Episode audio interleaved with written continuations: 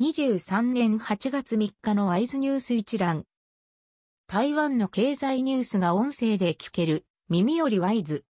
こちらではトップニュースとその他ニュースのタイトルをまとめてお届けします。スマートフォンでもお聞きいただけます。トップニュースは台風6号接近3日夜に雨風のピークか。中度の台風6号は3日午後3時現在、台北の東北東 330km の海上を東北東の方向に時速5から 7km でゆっくり進んでいる。3日夜に最も台湾に接近し、北部では3日夜から4日午前にかけて雨風のピークとなる見通しだ。明日4日早朝に進路を北東に変え、北部の雨足は弱まるが、中南部では週末、または8日まで降雨が続く可能性がある。中央社電などが伝えた。その他ニュースのタイトルは、ASEH ポーランド第2工場、24年、第1四半期量産へ。イノラックス、年内見通し楽観。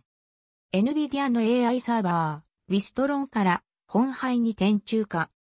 台湾スターに罰金1600万円、電話番号転売に社員加担化。ユーロン70周年、エクストレール予約開始。統一長賞、上半期10%増収。ファミマのソフトクリーム、上半期販売1500万本。22年域内旅行は平均8回、コロナ前の水準回復。銀行の融資、インドや豪州向け増加。